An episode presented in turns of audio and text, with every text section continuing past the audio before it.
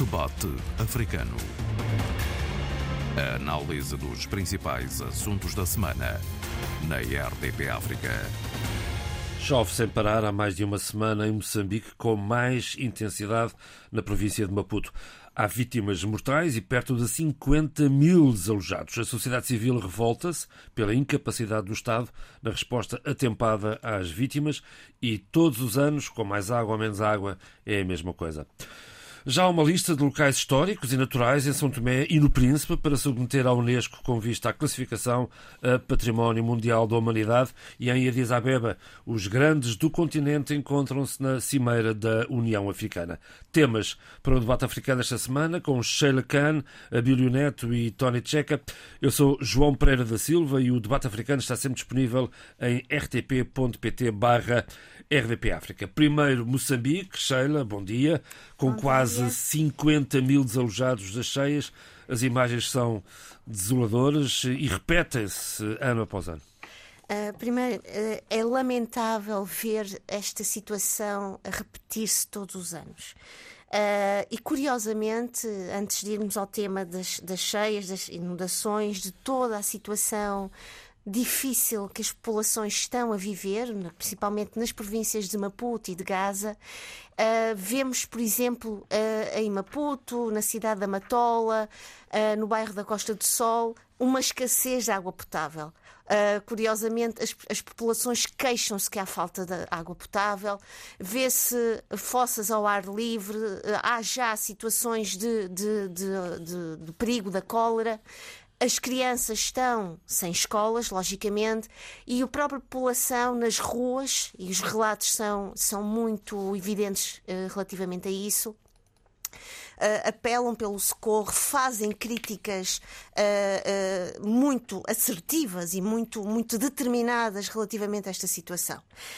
temos neste momento, desde há uma semana, várias zonas ribeirinhas, nomeadamente as, as, zonas perto dos rios Limpopo, Incomati, Limpopo na província de Gaza, Incomati na província de Maputo, as, as populações a serem deslocadas. Tivemos o desabamento de pontes, o que dificulta a mobilidade mobilidade também das, das populações. Há também, e há aqui um, um, apelo sempre constante e diário de as populações se afastarem devido a, a, a inundações de acordo com, tendo em conta as questões, o que se passa também no excesso de água e das barragens. Uh, os números não são números simpáticos. O, o José João Pereira disse há pouco uh, 50 mil uh, pessoas afetadas. Uh, temos também, ainda ontem estive a ouvir a Luísa uh, uh, Mac, uh, presidente do Instituto Nacional de, de, de Gestão de, de, Riscos e Calamidades, em que ela falava de 865 famílias afetadas e, lamentavelmente, estamos, temos 10 óbitos. isto acontece na cidade, na província de Maputo, na província de Gaza. Há aqui também alguma crítica social da parte da sociedade civil que volta de novo, e isto já não é uma crítica uh, uh, do momento, é uma crítica constante todos os anos, mas era importante também referir que Adriano Maliane, primeiro-ministro moçambicano, numa reunião com extraordinária, também acusa um pouco o Instituto Nacional e também o, o, o, o centro uh, ou o conjunto de pessoas dedicadas a isto por falta de, uh, de, de, um certo, de uma informação em termos de quanto é necessário para gerir esta situação. Falamos do Instituto Nacional de Meteorologia e Geofísica e do Instituto Nacional de Gestão de Calamidades. Exatamente. Mas a, é minha questão é esta, mas porquê é que isto se repete ano após ano? Repete ano após ano porque não há condições, porque não há e isto vários analistas têm repetidamente falado sobre isto. Ainda o ano passado vi vários analistas uh, estudiosos desta área dizendo que uh, Moçambique e o próprio governo não dedica a sua atenção a esta situação. Uh, e, e, portanto, toda esta, todas as estruturas, as estruturas da cidade de Maputo, das, de, de, várias outras cidades à volta, por exemplo, a cidade da Matola, e, e recordo-me que há uns anos atrás a Matola nem era cidade e neste momento é a cidade da Matola e vemos o contingente, a, a densidade populacional. E é importante dizê-lo que também, ao nível de habitações ilegais, que há aqui uma, uma falta de uma infraestrutura ao nível do saneamento, o que produz um caos terrível. E depois há Mas mais, é... Sara, desculpe, eu, eu, vi imagem na televisão, há três pontos que, que, que, que desabaram. desabaram. A imagem da ponte a ser levada pela, pela, pela força, pela torrente da água, dá a entender que, que a ponte não teria propriamente uma estrutura uh, francamente sólida. Não? É? Esta, essa, isto é uma das questões também muito críticas, Por porque também uh, fala-se muito da falta ou da qualidade de construções. Isso é culpa uh, do governo, será também? Não é só culpa do governo, é também culpa dos parceiros, dos empreiteiros que estão muitas vezes envolvidos nesta situação. Uh, Philip Nussi teve o cuidado, ainda bem, de percorrer e de ver com os seus olhos todos estes estragos provocados por estas inundações e veio uh, trazer uma série de medidas e uma série de alertas, propondo que um, a, a constituição de uma equipa que fosse diariamente informando sobre o que se estava a passar. Também mostrou-se disponível uh, na, na, concessão de vários fundos. Uh, uh, estou aqui a falar de fundos económicos, para o apoio e a reconstrução das estruturas danificadas, das pontes e também, isto aqui é importante, de apoios sociais, apoios a pessoas que perderam os seus documentos, também uma redução no custo de passe porque as pessoas ficaram absolutamente. Sim, mas foi também uh, criticado uh... por só reagir cinco dias depois de começar a chover com muita intensidade já. Deixe-me dizer uma coisa, João Pereira. Uh, este é o momento em que os males e a roupa suja, e aqui esta roupa suja, estou a, ser, casa, estou a usar, claro. estou a ser uma expressão figurativa, vêm ao de cima. porque, por exemplo, o, o, o idílio do, da cidade de Maputo veio dizer que havia um, um aproveitamento político, porque havia outras, outras, com, uh, uh, outros personagens, outros enquadra, enquadramentos políticos que vinham dar apoio à, à população. Mas não é natural, não é normal, numa situação destas, as pessoas da sociedade civil e as pessoas da sociedade política e que têm algum, algum entendimento sobre o que se está a passar, de virem para a rua, de dar o seu apoio, porque é que tudo isto é aproveitamento político. Portanto, muitas vezes nestas situações não há uma, uma, uma convergência e uma prioridade em apoiar a população. E quando nós vemos, uh, e todos nós vimos, as pessoas a pedirem socorro, a pedir apoio, a pedir, acima de tudo, medidas concretas uh, relativamente a isto. Vê-se pessoas de galochas a caminharem pela, pela, por, estradas inundadas. Com uma garrafinha de água pequena a apanhar água de uma poça de água, de um charco, exatamente. todo sujo. E era a única água que tinham para aquele momento. Uma coisa horrível. Alunos, uma mãe com uma criança ao lado vê-se alunos uh, uh, a tentarem caminhar no pouco espaço que têm para poder ter aulas, tanto que as aulas, em princípio, algumas serão suspensas porque não há condições, tanto que uma das propostas de Filipe Nussi foi a criação de tendas para que não ocorresse a suspensão de aulas. Portanto, há aqui uma série de situações, uh, situações que depois colocam uns contra outros. Mas era importante, só para terminar, uh, referir o apoio da sociedade civil, o apoio de várias camadas da sociedade civil que foram uh, uh, ao encontro das populações, ao encontro de dar uh, alimentos, produtos de, diários de, de, que as populações precisam. E, acima de tudo, há aqui uma, uma, uma, uma necessidade de referir. É aqui que se vê o quanto também Moçambique, nomeadamente nestes espaços, há, há, um abismo em termos daqueles que são verdadeiramente vulneráveis e essa vulnerabilidade, quer social, quer económica, surge e vem ao de cima quando vemos uma maioria da população absolutamente desprotegida. Sim, senhor. É uma boa deixa para, para, para o António Tcheca eh, complementar este raciocínio, porque aqui notam-se as diferenças sociais, é justamente nestas alturas de crise que elas são mais acentuadas. Sem sombra de dúvidas, e a abordagem da Sheila põe em evidência exatamente a situação que Moçambique vive hoje. Agora, nós temos que olhar bem para este filme, porque as últimas cheias, a sul de Moçambique aconteceram há mais de 20 anos. Desde então, não houve uma situação de calamidade.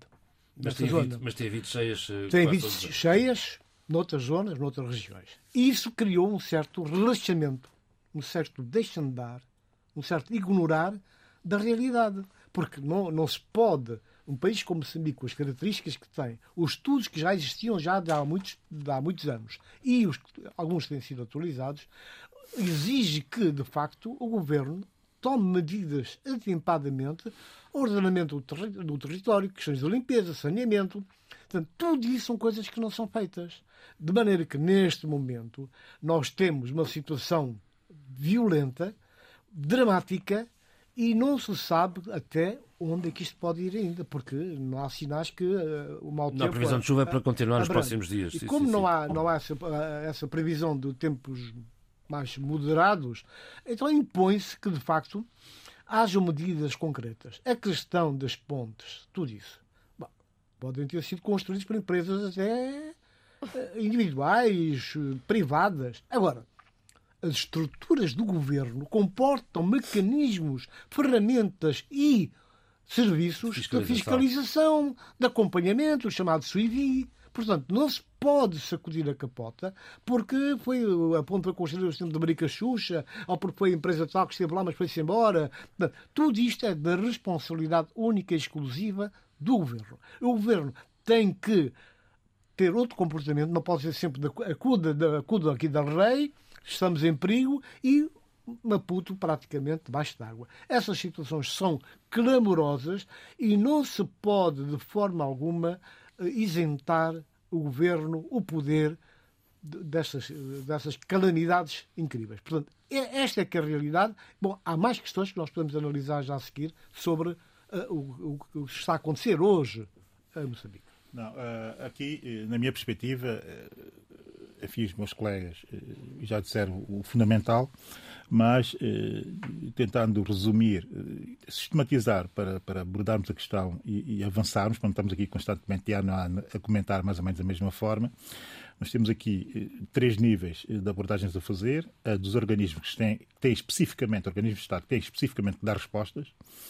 e que falham, falham fundamentalmente, segundo eu fui-me apercebendo das críticas, que não são de agora, mas já de há muito tempo, pela uh, incapacidade de gestão das suas próprias competências, das competências que o Estado lhes otorga. São órgãos fundamentalmente desconcentrados, eh, são institutos, eh, naturalmente, e, e, e, a verdade é que para esses órgãos funcionarem é absolutamente fundamental que a sua gestão seja de excelência, porque senão não funcionam. Uh, e é o que se passa em Moçambique, quer dizer, funcionam a meio gás, porque não existe capacidade de gestão e provavelmente também de recursos humanos e financeiros para responder eh, a tarefa eh, a que esses órgãos desconcentrados eh, têm dentro das competências que o Estado lhes, lhes, lhes concede. Eh, mas as críticas são muito mais específicas relativamente a um dos órgãos. Tem que ver exatamente, não só com a incapacidade, mas eh, com a má gestão eh, desse, desse órgão especificamente.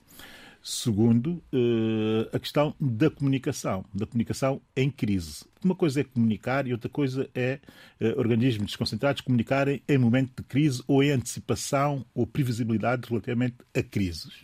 E essa comunicação, naturalmente risco, e essa comunicação é que raramente eh, é bem feita. E no caso de Moçambique, eu tenho elogiado muito sobretudo do Instituto Meteorológico, que conseguem fazer e muito bem e passar muito bem e a tem mensagem. tecnologia fantástica. E são muito bons, são muito, muito bons a fazer antecipação. O que é que falha a partir Ora, da, sua, é da, sua, uh, da sua comunicação?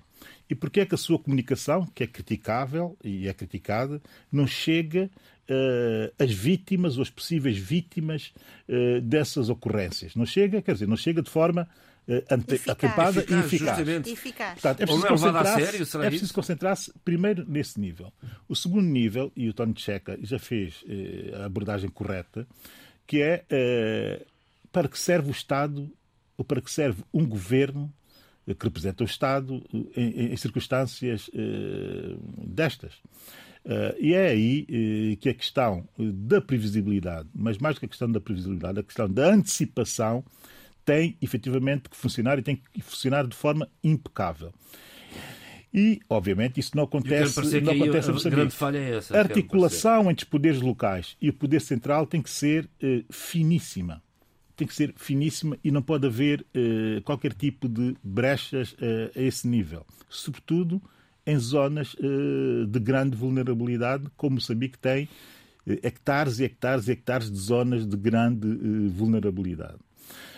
Aqui entra o terceiro nível, que é o nível eh, internacional, que é a questão eh, das vulnerabilidades. Teve-se a discutir no, no, na última COP27, em, no Egito, em Sharm el-Sheikh, a questão dos fundos de danos e, e, perdas, ou seja, fundamentalmente o Fundo Internacional de Reparação para uh, países uh, vulneráveis.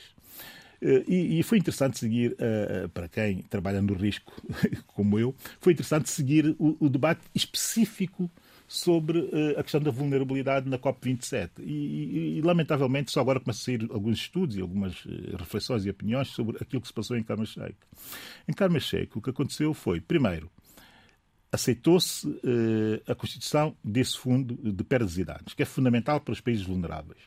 Mas a discussão é saber o que é, primeiro, o que é a vulnerabilidade e defini-la. Isso ainda nem sequer está feito. Claro. Segundo, saber, a partir dessa definição, que países são países uh, vulneráveis. Que países são países vulneráveis. É? Terceiro, saber dos países vulneráveis quem pode aceder imediatamente uh, àquele fundo. Uhum. E quarto, e, e, aquilo que é absolutamente e fundamental. E como aceder. É, e são os procedimentos de, de, acesso a esses fundos e a forma como eles chegam aos países. E aqui há várias uh, formas de abordar uh, essa, essa questão. O que ficou, ficou que vocês, nos Estados Unidos, a definir, eh, a vulnerabilidade. Ficou, segundo, que a Agência das Nações Unidas para o Clima eh, que definisse que países são países vulneráveis, mas mesmo assim a discussão continua. Porque alguns pensam que a vulnerabilidade tem que ser eh, ligada, no geral, ao subdesenvolvimento, ou seja, vulneráveis seriam todos os países subdesenvolvidos. Há quem ache que isso, essa não é a solução, e eu já lá irei, e porque é da importância desse, desse, do, do, que está a acontecer agora em, em, em Maputo, e, e, em Gaza e etc. E terceiro. E na África do Sul também, não é? Era aqui que eu queria chegar.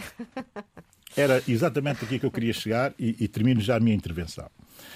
Porque quando se discute a vulnerabilidade e que países podem ser vulneráveis, se formos só pela lógica dos interesses internacionais, grande parte dos fundos de reação ou fundos de reparação seriam primeiramente canalizados para a África do Sul e secundariamente seria para, para, para, para, para, para Moçambique. O importante aqui, e, e, o que eu acho fundamental discutir-se, eu acho que é bom até que os moçambicanos se posicionem, quando eu digo moçambicanos, digo os decisores moçambicanos se posicionem, é compreender que o futuro próximo de reação internacional a questões como essa questão, como essa questão das vulnerabilidades, das vulnerabilidades tem que ser eh, assumida de forma muito específica para não haver hesitação naquilo que são as posições dos diversos países. Eu, São Tomense, e passei pelo mesmo a coisa de um ano, eh, com pontos também a caírem, populações a ficarem isoladas, a pobreza a acentuar-se, as desigualdades, as desigualdades que são grandes. E mais dois meses para resolver a situação.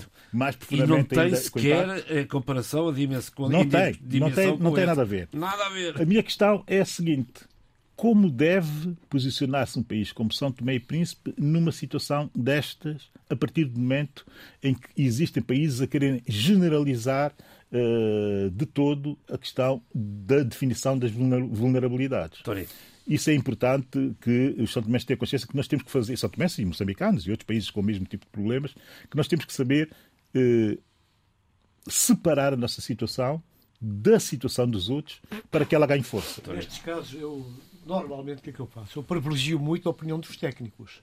Uhum. Porque os políticos nestas, nestas situações eh, sacodem a capota e tentam sempre que a água saltite para outras áreas, para outras entidades e individualidades até. Agora, vejamos, o, o, há um, o Luís o Arthur deu uma entrevista enorme sobre este problema concreto, que é especialista em acidentes e calamidades e não sei quantos. Ele diz abertamente, que as autoridades da região de Maputo, o governo, desvalorizou completamente o impacto das inundações. Uma vez que a zona tem estado, tem, estado tem escapado das cheias e, de repente, dá a impressão que foram apanhados de surpresa. Mas, mais à frente, ele diz que ignoraram os avisos E mais, e diz que precisamos dinamizar o sistema de aviso prévio Exatamente. e preparar melhor as comunidades. Quer dizer que eh, há uma situação que há, uma, há informação que circula, só que ela não é devidamente valorizada, ela não é traduzida em medidas políticas para prever calamidades e mais, as comunidades são postas uh, à margem de tudo. Há bocado a Sheila dizia que viu uh, pessoas, mulheres com galochas.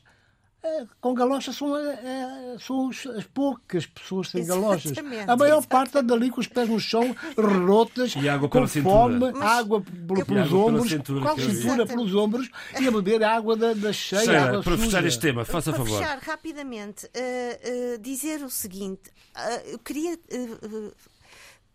dar prioridade e até alguma notoriedade uh, à, à, Direção Nacional de Recursos Hídricos que vem continuamente alertando as populações e vem e, e recente, ainda ontem veio, emitiu um alerta que nos próximos, este fim de semana uh, poderia haver uma subida do caudal do, do Rio Limpopo. E também dizer que, e pegando nas palavras do, do Tony Checa, os especialistas têm sido chamados e, com, e, e bem uh, para vir à televisão explicar o que se está a passar, uh, revelar as vulnerabilidades de toda esta estrutura.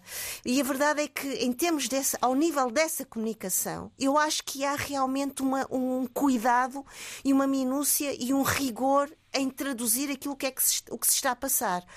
O que, é que isto, o que é que acontece nesta situação? É que há uma fraca integração do Estado no país. Isto demonstra muito bem o, que o Estado, como se costuma dizer, o governo vive em Maputo. Tudo é um velho resto, problema que se tente como... particularmente a Norte e a Cabo Delgado. Exatamente. Vamos em frente no, no, no programa. Terminar, tudo o resto é, como diziam algumas pessoas, muitas pessoas, sempre que eu ia a, Maputo, depois de Maputo é paisagem. E, portanto, eu acho que essa comunicação uh, e essa vulnerabilidade é acolhida, é abraçada, é tomada em consideração por pessoas estudiosas especialistas. Eu acho é que o governo muitas vezes não incorpora os estudos, os relatórios que são colocados, são entregues, mas depois são colocados na gaveta e são completamente esquecidos e ninguém se lembra de os, de, de os rever e de voltar a eles nesta situação. Muito bem, sim senhor. Uma só... última ronda, Tony, um minuto para cada um, por favor, e vamos em frente. Só para precisar, é para ilustrar um bocado aquilo que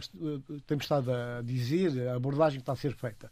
É que uh, o, o Instituto de Recursos Nacional de Recursos Hídricos de Moçambique alertou na quarta-feira, que, na, que, nas próximas 78 horas Exatamente. a situação vai poder agravar-se. Exatamente. Ou seja, este fim de semana. Exatamente. Sim. Todo este fim de semana. Agora, o que é que aconteceu? É? Os próprios técnicos lamentam porque, depois de dado este alerta, mais uma vez há um silêncio de quem, de, de, quem tem o poder, quem tem capacidade para adotar imediatamente medidas. Sobretudo pôr de aviso, pré-aviso, as populações. Uh, a minha, eu há bocado, se calhar, uh, não ilustrei bem e não fui suficientemente uh, forte na minha abordagem relativamente à necessidade de se especificar mas agora tens uma boa oportunidade locais, quando falarmos de São Tomé e, também, e o assalto ao quartel. Também, Vamos embora. E também, e também de autonomizar a situação específica de cada país, de cada região, dentro dos países, relativamente à vulnerabilidade. E há aqui eh, um dado que eu acho que pode importar eh, e que tem muito a ver com alguma debilidade nossa, nas nossas elites africanas, eh, quando eh, situações deste género ocorrem e normalmente fazemos, temos essa, essa coisa muito reativa uh, de fazer uh, aquela, aquela coisa de posicionar-se muito na base do what about e tal, que é, uh, de repente, vejo intelectuais, enfim, gente que pensa moçambicana nas redes sociais a dizerem que, que também aconteceram cheias em, em Portugal. Também aconteceram cheias em Portugal. Nós sabemos que acontecem cheias em todo lado. Como ouvi uma, um, um, ministro de um dos nossos países, ou uma ministra, se me lembra, dizer que também há greves em, em todas as partes do mundo. Nós também sabemos isso. Como ouvi um primeiro-ministro de um país, como ouvi um primeiro-ministro de um país que me é próximo, dizer que eh, questões eh, de mortes em quartéis que acontecem em todo o mundo. Nós sabemos que de facto acontece. Mas a verdade é que nós temos que especificar e não generalizar, Ora, porque bem. senão a questão da autonomização ultrapassa-nos. e perdemos a capacidade de negociar, do ponto de vista internacional, muitas das nossas especificidades. É preciso ter cuidado com esse discurso, é preciso ter muito cuidado com esse discurso, porque esse discurso é perigosíssimo. Talvez e nós abusamos dele. tema que veio a seguir. E nós abusamos dele. Ou seja, eh, desenvolvimentos relativamente ao, ao assalto ao, ao, quartel em São Tomé, há, há prisões, há detenções de oficiais eh, bem colocados, um deles adjunto do Primeiro-Ministro. Sim, eh, era daquelas coisas que tinham que acontecer. E não pode haver limites na responsabilização criminal daquelas situações. E quem é suspeito de ter responsabilidades eh, pela tragédia que ocorreu no dia 25 de novembro tem naturalmente que ser chamado à justiça e a justiça tem que, dentro daquilo que são as suas competências, fazer o seu trabalho e apresentar ao país eh, o resultado deste trabalho. E essa foi das melhores notícias que nós tivemos nos últimos meses. Porquê? Primeiro, porque sabemos que a justiça está efetivamente eh, a funcionar, nomeadamente o Ministério Público está a funcionar. O Ministério Público, que se comprometeu com os santomenses que haveria de dar uma resposta à situação, está a ser capaz de dar resposta e dar a resposta que os santomenses esperam que o Ministério Público, minimamente capaz e competente, seja capaz de dar. E Isso é importante para o país. exigiu a semana passada. Isso é importante para o país. Será que foi uma, uma decisão a, reboque de exigências de terceiros ou é o não, tempo normal segundo, de investigação? É um tempo normal de investigação. Quer dizer, não se pode precipitar em algo que seja tão delicado como essa situação. Eu acho até que está a ser demasiado acelerado e está a ser acelerado não, pela pressão, não pela pressão da oposição, desde o princípio, eh, naturalmente, não propriamente pela pressão da oposição ou pela pressão da cidadania, eh, não só por isso, mas eh, também, esse é o terceiro elemento, pela necessidade que o Ministério Público tem de demonstrar ao país e ao mundo que ele, enquanto órgão do, do, do, de soberania, em parte, está capaz de dar resposta a situações tão complexas quanto esta. Naturalmente, com a ajuda da, da, da cooperação internacional. Isso era importante, efetivamente, eh, que acontecesse. Leituras políticas sobre eh, algo que tem exatamente e só quase exclusivamente que ver com a justiça, eu não as posso fazer enquanto não se avançar mais eh, profundamente sobre eh, o processo. Agora, eh, que muitas das coisas que ocorreram no quartel e que foi possível ver-se, porque as imagens foram públicas e publicadas, tem naturalmente que ter responsáveis. Mas daí até responsabilizar-se pelo resultado final, é preciso saber que em Não direito é preciso saber que em direito que em direito uh, as suspeitas são suspeitas e a presunção de inocência é sempre presunção de inocência.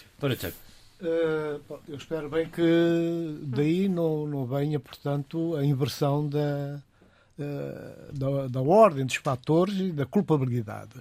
Uh, porque já ouvi gente, inclusive, a criticar duramente e a condenar mesmo os autores de, destas imagens, quem captou as imagens. Portanto, acho que é preciso ter um bocado de bom tom para bom não irmos tão longe. São chocantes, são chocantes. Agora, que são reais, também são reais. Agora, vamos à questão concreta. O diplomata angolano Gilberto Veríssimo, que dirige a Comissão da Comunidade dos Estados da, da África Central, SIAC, garantiu já que o relatório está feito, vai ser entregue no dia 25 de fevereiro. Portanto, o relatório está entregue, está pronto, eles estão agora a fazer a revisão, né? e para entregar o documento completamente acabado com os itens todos, as questões todas que durante este tempo foram floradas por diferentes sensibilidades, tanto pelo governo como por eh, militares, como por outros queixosos, que, familiares, sobretudo aqueles que perderam a vida, têm vindo a fazer. Portanto, garantiu que o relatório está pronto, de A a Z, ele vai ser já apresentado na Cimeira da, da União Africana, Portanto, que decorre este fim de semana. Uma, uma pré-apresentação que, que, vai decorrer esta semana, vamos falar sobre ele, e é bom que isso aconteça. Eu dou os parabéns, portanto, a esta comissão. Eu não, não estava convencido que eles fossem capazes de, neste tempo tão curto, por, dada a gravidade e a dimensão do problema, e eles conseguiram, por isso e por aquilo que eu já vi uh, alguns drafts, parece-me que realmente eles conseguiram ir ao âmago da questão. Já lá vão quatro meses, Sara. Não sei se quer pegar neste quer, tema. Sim, sim, sim. E é um depois tema avançamos que para o seguinte. Diga-se, faz favor, força. Vou só tocar numa situação Vamos que também me parece importante, que é, há pouco o Abílio falava na celeridade deste processo. Lamentavelmente, uh, há outros processos em, em, em Santo Tomé e Príncipe e outros casos como a violência e o abuso sexual de menores que infelizmente não, não, não recebem esta rapidez na situação uh, e que mereciam. Uh, eu ouvi uh, Raquel Moreno do SOS Mulher em Santo da organização Santomense, também as declarações da Ministra da Justiça. estou a fazer aqui uma comparação forçada, mas eu queria trazer este assunto também para o nosso debate, que é a situação, a vulnerabilidade económica das meninas, das jovens santomenses e como estes processos por falta de magistrados, uh, uh, têm, uh, ou melhor, têm sido vítimas de, de, de uma longevidade e de uma demora em termos de tempo para resolução destas situações que são dramáticas e que perduram no tempo, eh, não só na saúde mental, mas também na saúde física. Mas dizer que, há pouco o Abil dizia na velocidade, na celeridade, mas eu acho que isto é muito importante e só retomando rapidamente um, um, uma pontinha que ficou do, da semana passada da questão da moção de censura.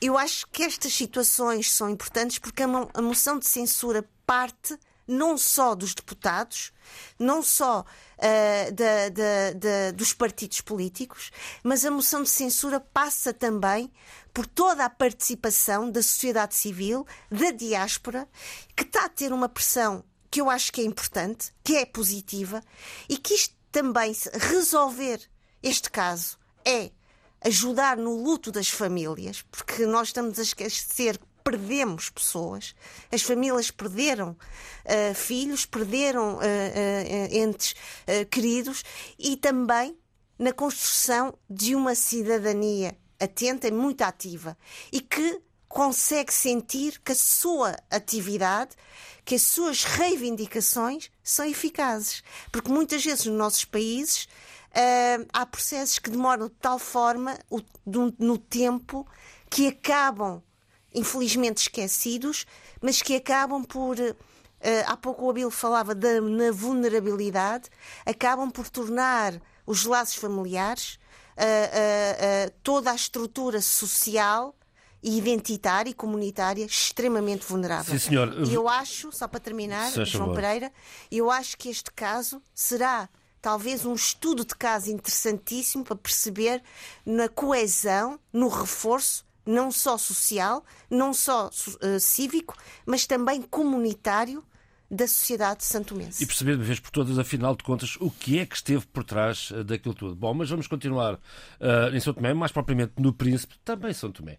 Uh, o Príncipe já é a Reserva Mundial da Biosfera da Unesco, agora quer ser também Património Mundial. São Tomé também algumas, algumas paisagens e locais querem ser candidatos a património.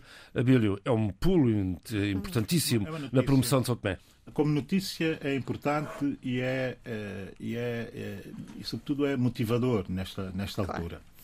Mas eh, se aprofundarmos o que está por trás da notícia, coloca sempre enfim, uma espécie de ponto de interrogação relativamente à forma como a notícia é dada.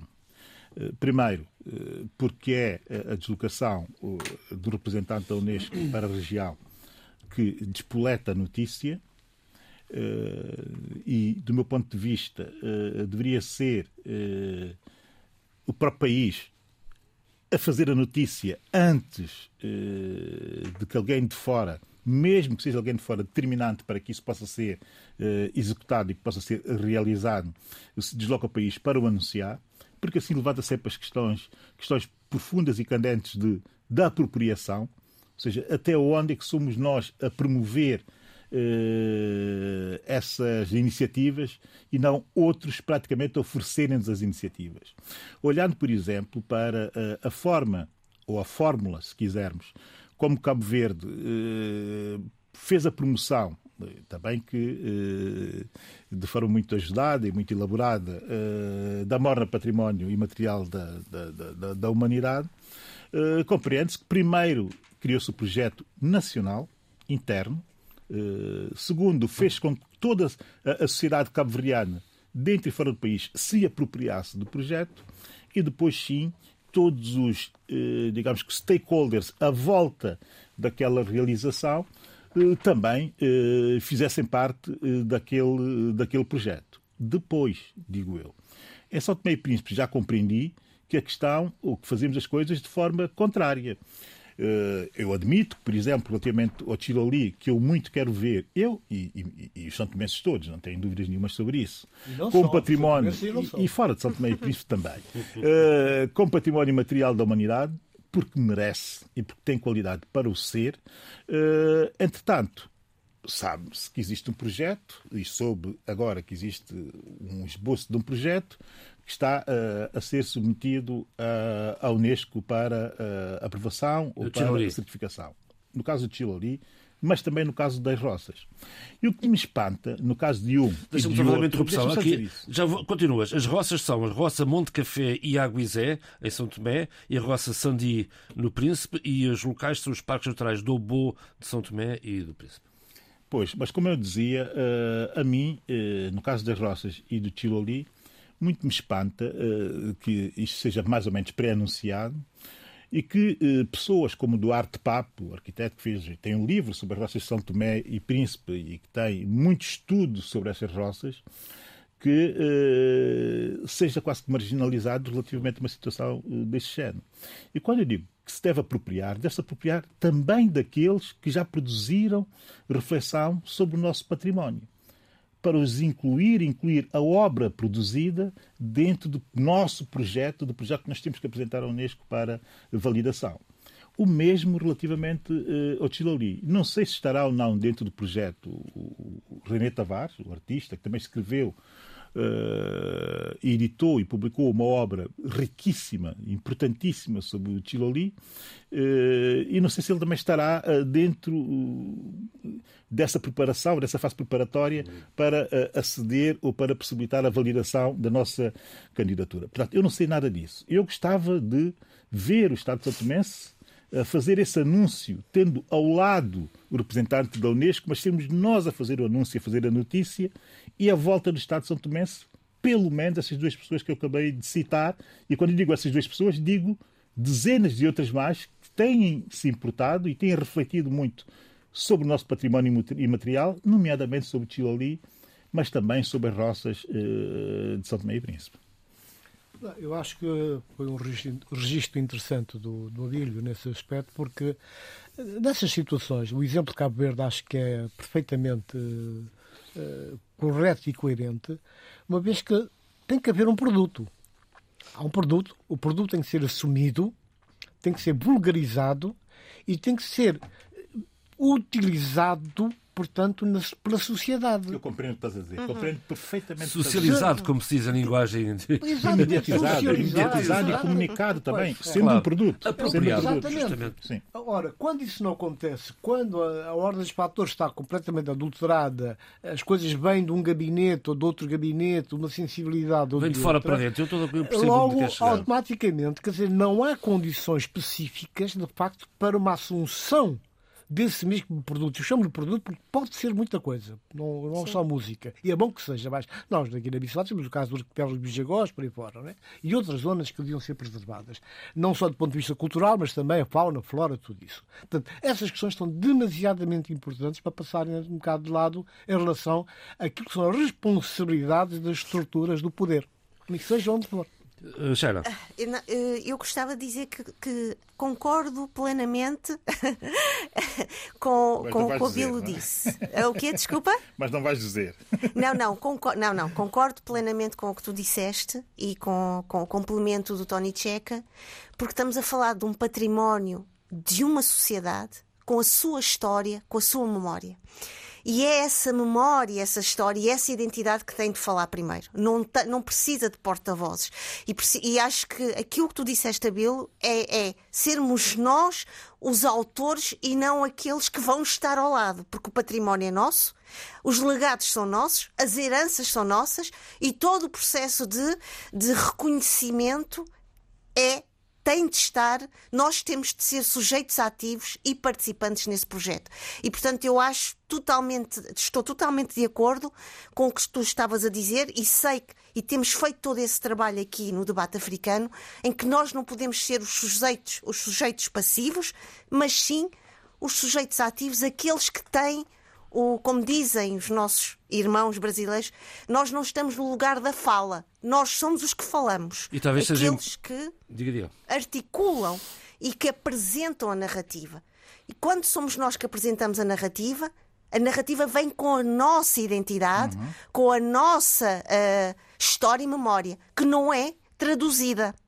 E não, e não, se esgota na arquitetura e não se esgota na arquitetura dos edifícios de resto lindíssimos e, e das roças de Monte Café. E há pouco, o, o, o Tony Checa dizia é um produto, mas é mais do que um produto. É, é uma um vida. E é, é, uma, é, é, toda uma história de gerações ah, que história. está nesta, nesta, nesta, em, todos estes, em todos estes locais.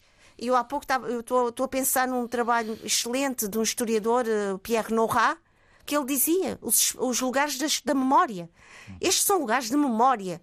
Não são lugares apenas físicos, não são apenas lugares da terra, são lugares das pessoas. E quando a gente olha para as roças, quando a gente olha para estes parques naturais, nós percebemos que passaram por ali todo o manancial de gentes, de cruzamentos de gentes, de encontros, de história, de memória de, de, lutas, de conquistas e que eu acho importantíssimo uh, essa, essa, essa verbalização pelos santomenses e não por alguém que vai representar os santomenses. Perfeitamente de acordo, Sheila. Simplesmente eu chamei de produto e disse vou chamar de produto, não, não, mas dei a intensidade contigo. e a roupagem necessárias sim, sim, sim, para perceber contigo. o alcance claro multifacetado, claro pluridisciplinar, se quisermos, Exatamente. daquilo que se pretende com a assunção Portanto, tem que ser não um, um, algo, do ponto de vista cultural ou não, arquitetónico, seja lá o que for, assumido pelas gentes da área, mas tem que ser essencialmente assumido pelas populações, pelas Exato, comunidades, acordo, pelos seus utentes. Portanto, é isso. Portanto, é muito mais do que para, para ser é património é, tem que ser é, assim. É também nestes momentos que nós estamos a, a conceder-nos esta autoridade de memória e esta autoridade de também nós falarmos e, e, narrarmos a nossa história. Nós não precisamos de ninguém para nos uh, para veicular e para dizer ou resumir aquilo que nós somos. E portanto concordo plenamente contigo, Abílio. Eu não quero, não quero de forma nenhuma, e isso pode até parecer um pouco temerário da minha parte, eh, estar a fazer essa, essa parte, digamos, eh, ser demasiado crítico relativamente àquilo que foi feito e como foi feito eh, até chegarmos eh, a essa declaração do representante da Unesco para a nossa região. Porque suponho que alguma coisa tenha sido feita pelo país e por, e por São Tomenses, no sentido de avançarmos uh, nesse sentido. Terão sempre o meu apoio, independentemente da forma como foi feito. Mas uh, é preciso também entender que, uh, e cito Eduardo, Eduardo Said, estou cansado de citar aqui, uh, só dou a minha solidariedade, só dou a minha solidariedade depois da crítica. Uh, isso para mim é algo que é definitivo, que é uma posição de princípios. Portanto, quem trabalhou no sentido de fazer algo, de esboçar uma ideia, de fazer uma proposta, se calhar ao Unesco, que deve existir, não tenho grandes dúvidas que deve existir, tem todo o meu apoio nesse sentido. Agora, tem a minha crítica exatamente na dimensão de que acabei de fazer uh, aqui. E logo, e logo, não pode passar ao lado dos São Tomenses, uh, iniciativas como uh, vir a Lisboa apresentar um projeto exatamente para intervir nessas lojas, uhum. nessas, nessas uhum. roças, uhum. E, e, e, não estender essa, essa, a publicitação destes projetos a São Tomenses, ou a comunidade de São Tomense, pelo menos, em Portugal de forma massiva e bem comunicada. Como também, como também eh, não posso deixar de assinalar que existe uma série de, de, de, de, estudos e de personalidades que estudaram qualquer um dos dois fenómenos, e não posso aceitar de forma nenhuma, que não sejam chamados para uh, não opinar, é para participar conosco numa iniciativa dessa dimensão. Porque a iniciativa não pode ser só chegar-se a conseguir uh, o selo de património imaterial. A questão aqui é a mesma questão de produto, como disse o Tony Checkey bem. Porque aquilo tem que ser também rentável, rentabilizado, olhando para o futuro, ou perspectivando o futuro. Ou seja, tem que haver aqui uma integração, não só da questão histórica, cultural, cultural e artística e a sua valorização enquanto património, enquanto produto. E identitária também. E identitária, naturalmente. A questão cultural enfim, implica também isso, não é? Mas articular com a necessidade que nós temos de criar produtos ou outros produtos que alimentem uh, o nosso turismo uh, na perspectiva já de uma visão Sim, de futuro para o turismo. O desafio agora é outro, é nos próximos uh, seis minutos antevermos o que se, esta cimeira da União Africana, chefe de Estado e de Governo, que vão estar este fim de semana reunidos começa em hoje. Addis Abeba. Começa hoje e prolonga-se entre hoje e amanhã, fora as, as reuniões setoriais. Quem começa? Mas embora, Eu um, dois, três. O Lamiré, rapidamente. Vitória Tcheca. Uh, bom, uh, é a 36 Cimeira do chefe de Estado e do Governo da África. Começa hoje e prolonga-se por todo o fim de semana. E há dois temas, dois grandes temas. Portanto, tem, um tem a ver com a paz em África e o outro tema, portanto, é a proposta da criação de uma zona de comércio uhum. livre Portanto, são as duas grandes questões. E depois há uma série de linhas e itens que. Na vão... próxima semana aqui estaremos para descascar o que aconteceu. Exatamente. A ideia é o que é que poderá acontecer. Agora, o que vai acontecer, exatamente o que está na agenda das prioridades, das propostas que chegaram à mesa da organização, tem a ver com a situação dos golpes militares Burkina Faso, Guiné-Conakry e Mali, que entretanto vão pedir. Não. Não, a Guiné-Bissau não faz Mali, parte. Guiné a Guiné-Bissau está a dirigir a CDAO. não pode. então, é, é, é, portanto, é, é, esses países vão pedir portanto, o seu regresso à família da União Africana. Portanto, para, para pôr em termo as sanções e que, criar, se criarem condições para poderem, de facto, voltar ao convívio da grande família africana. Eh, a outra tem questão hipóteses, não tem hipóteses? Eh, há, há alguns apadrinhamentos, mas há muita gente, mesmo a nível da própria CDAO, que não estará muito de acordo. Portanto, toda, forma, toda maneira como isto tem sido conduzido, a, a, dificuldade que a França tem apresentado na sua relação com os países da, da costa ocidental da África, mas com a África no geral, eh, fazem Mali crer que exatamente fazem crer que na verdade há um clima que reparte uh, as partes, as sensibilidades todas e o assunto vai ser discutido. Não me parece que haja já uma decisão. É capaz de ser adiado para uma próxima oportunidade, mas essa questão vai ser debatida. Mesmo outras questões já estavam debatidas e com alguma alguma decisão, o caso do, dos rebeldes de Tigreu, essa história uhum. toda, a Eritreia, todas essas questões vão ser discutidas e nós vamos ter a ocasião na próxima semana de dissecar. justamente isso. Uh, Sheila, faça essa... a favor. Uh, queria só dizer o seguinte: é que, uh, complementando o que o Tony Checa estava a dizer, ele falou bem, livre comércio e segurança, mas também houve um tema que antecipou, porque houve também uma preparação não é, para esta cimeira e eu ouvi as palavras palavras da Ministra de Negócios Estrangeiros uh, senegalesa, em que ela dizia, e bem, Uh, para além do terrorismo que está a ganhar terreno, para além das, da questão das mudanças de regimes anticonstitucionais para transições políticas muito complexas, há também a questão da crise alimentar, da insegurança alimentar e, e, e curiosamente. Uh, toda esta situação tem, foi muito debatida nesta, neste, no, nos bastidores, na preparação desta cimeira.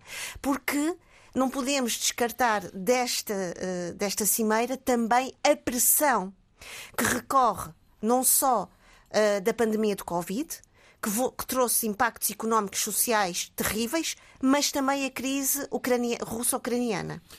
E, portanto, acho que aqui também haverá uh, essa preocupação. E não Obrigado. esquecer que, só para terminar, não esquecer que hoje que estamos a falar está a decorrer uma, uma grande conferência sobre a segurança uh, em Munique em que, logicamente, a África vai estar, vai estar presente todos os discursos relativamente à segurança em África. Bem, a questão da segurança é importante e eu só quero deixar aqui uma nota.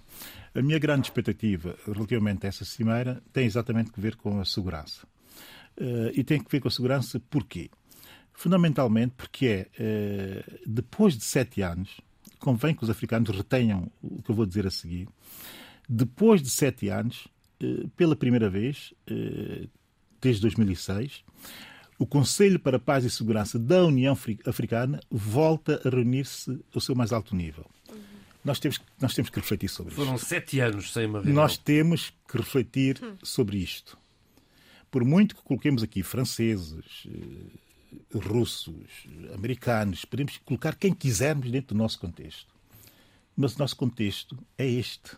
Sete anos, sete anos para voltar a reunir a pedra angular da arquitetura para a paz e para a democracia e os direitos humanos em África, que é o Conselho para a Paz e Segurança, reunir-se sete anos depois. Sim, senhor. E para a semana estaremos aqui para descascar então o que é que se passou nesta cimeira. Sheila, vamos aos livros. Livros. Uh, eu estou a terminar e aconselho os nossos ouvintes a lerem uh, o livro de Theodor Kalifatides, escritor uh, grego que vive há muitos anos na Suécia e que escreveu um, um, uma reflexão, um texto belíssimo, Outra Vida para Viver. É uma autobiografia, mas é uma autobiografia em que ele fala da sua vivência como imigrante como exilado, o que é isto da cultura, da identidade, a situação no mundo, os refugiados. É um livro belíssimo e que eu acho que todos nós devíamos ler. Uh, relativamente a outras sugestões, uh, ainda está a decorrer, Correntes de Escrita, que voltou a um formato presencial e que conta com a presença de muitos dos nossos escritores e queridos. Paulina Xiziane. E que a RDP África está a acompanhar uh, dia a dia com, Conceição, com a Fernanda, Fernanda, Fernanda uh, e o guinense Valdir Almeida. Exatamente. Para terminar, Delegado RTP em Missal. Para terminar, uh, não podia deixar de, de, ficar feliz, e isto era uma partilha também com quem gosta de ler Leila Slimani, é um orgulho, ter uma mulher uh, marroquina, uh, franco-marroquina, como presidente uh, de, de, um dos maiores prémios, que é o International Booker Prize. Tcheca. Uh, eu espero que na próxima semana a gente possa aqui tocar na questão do, do trabalho feito por uma equipa ligada a um projeto de investigação de narcotráfico. Já aqui falámos quando foi publicado no Expresso. agora Esta já foi semana foi exibido o documentário. E um bocado de feedback. Micael Pereira. Um bocado de feedback, porque ontem foi uma sessão bastante concorrida, com muita intervenção, Quem muitas abordagens. Foi muito bom. Quem não esteve, perdeu mesmo. Adorava mesmo. Sobre, sobre livros, eu vou apresentar aqui um livro, portanto, que é sui generis. Cabo Verde, Grog, dá livro a história do grog, publicado em França em quatro línguas, não é brincadeira. Portanto, o grog produzido é o Conselho de Porto Novo, herda toda uma tradição artesanal que remonta ao século XVI, que é objeto de um livro em França, editado na língua francesa, portuguesa, inglesa e alemã. Não é brincadeira. Portanto, hum. o livro é da autoria de Philippe Gilabert, com 221 páginas, que fala da história completa do grog de cana-de-açúcar, produzido no município do Porto Novo, com décadas de tradição. Esse mesmo grog que na Guiné-Bissau se chama cana, também tem a sua produção e um lugar... E vulgarmente chama-se rum. a Guiné-Bissau é cana mesmo. Sim, internacionalmente é rum. Bem, eu vou trazer, eh, e muito rapidamente, três livros de três mulheres, eh, três grandes mulheres. Eh, primeiro, Micaela Coel, autora de séries de televisão, I May Destroy You, Chewing Gum, enfim, séries uhum. absolutamente fora de, fora de caixa, uh, que eu aconselho as pessoas a verem. E o livro dela, que é uma leitura, um ensaio que ela fez a pedido eh, da Fundação MacTaggart, uh, uma fundação escocesa de promoção de livros, uh, que é Inadaptados, um manifesto pessoal, uhum. foi editado pela Bertrand em 2021. Aconselho vivamente a leitura, porque ele tem uma reflexão muito profunda sobre a africanidade hoje, mas uh, com uma nota muito pessoal E, e, essa nota pessoal que liberta as pessoas e que torna os indivíduos importantes uh, obriga-me a aconselhar a leitura desse livro. Depois a Natasha Brown, uh, Encontro, uh, também, editado, também publicado em 2021 no Reino Unido, mas está aqui editado em Portugal, traduzido em 2022 pela Porta Editora outro grande pequeno livro, também de uma autora uh, afro-britânica. Uh, uh, aqui, alguém que vem do mundo das finanças e das matemáticas, a fazer um romance também de grande profundidade, onde outra vez o indivíduo, enquanto indivíduo, enquanto ele próprio indivíduo, no centro, outra vez, das atenções, mas dentro de uma Londres completamente desestruturada e, e, e muito interessante. Para terminar, eh, tendo em consideração o que está a passar uh, atualmente em Israel, uhum. eu ponho essa nota, em Israel, uhum. trago uh, em contrassenso uh, uma autora palestina que a Sheila já trouxe aqui. Brilhante. E que eu li o Brilhante. livro em dezembro, só pude ler em dezembro, a Dana Shibli, Um Detalhe Exatamente. Menor, livro de 2017. Publicado pela Dom Quixote em 2022, uh, que é absolutamente excepcional para pensarmos e repensarmos sobre a posição dos palestinianos uh, dentro daquela, daquela realidade. E assim se fez o debate termino, africano esta termino semana. só com essa frase do livro dela. o livro começa assim, e isso é fundamental para, para se compreender tudo. Nada se movia a não ser a imagem. Isso eu acho que é, que é, é uma frase para começar um livro que é. E para acabar o programa não podia ser melhor. O debate africano teve esta semana, como sempre, o apoio técnico de João Carrasco, o apoio à produção de Paula Seixas Nunes. Fique bem. Debate africano.